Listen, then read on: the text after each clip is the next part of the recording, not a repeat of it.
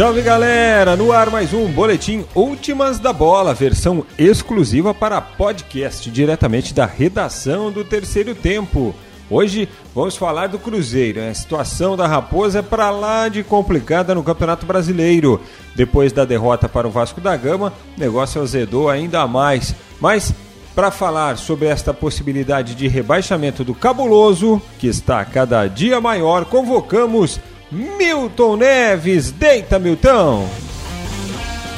Bem, gente, já que o Flamengo ganhou tudo e bem antes da hora, até porque não voltou ainda ao mata-mata, fica essa imbecilidade aí de turno e retorno pontos corridos, então nós ficamos torcendo lá pro extremo negativo da tabela para ver o que vai acontecer. O Cruzeiro, dos grandões mesmo, só ele e o Santos que jamais caíram para a segunda divisão. Mas agora o Cruzeiro tem tudo para cair. Porque o Cruzeiro, ele tem atrás do Ceará, só que o Ceará tem muitas vitórias a mais que o primeiro critério de desempate em relação ao time estrelado do BH.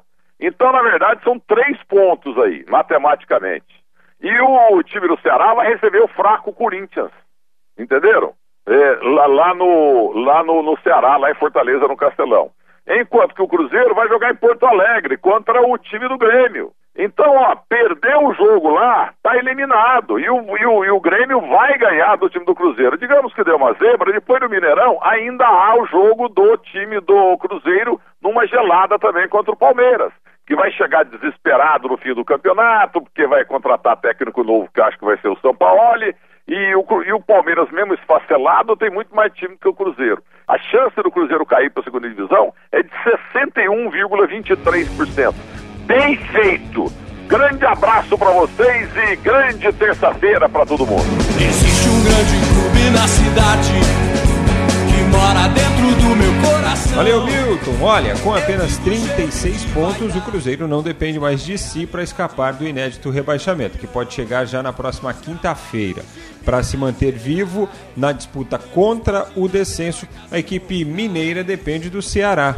Caso o vovô empate com o Corinthians na quarta-feira no Castelão, a Raposa não pode nem pensar em perder o jogo diante do Grêmio em Porto Alegre na quinta. Perdeu, já era. Uma vitória do Ceará obriga os cruzeirenses a vencer o Grêmio de qualquer jeito. Neste caso, nenhum empate evitaria a queda da equipe de Minas Gerais. Que coisa, hein? Atualmente, o Cruzeiro tem, gente, 86% de chances queda, segundo o matemático Tristão Garcia. Vida dura, hein? Gostou do boletim Últimas da Bola? Então faz o seguinte, favorite o terceiro tempo aí no seu agregador de podcast. Sempre que tiver um conteúdo novo e exclusivo, você vai receber as notificações. Valeu? Até a próxima, pessoal. Tchau. Temos páginas heróicas imortais. Cruzeiro, Cruzeiro querido, tão combatido, jamais vencido.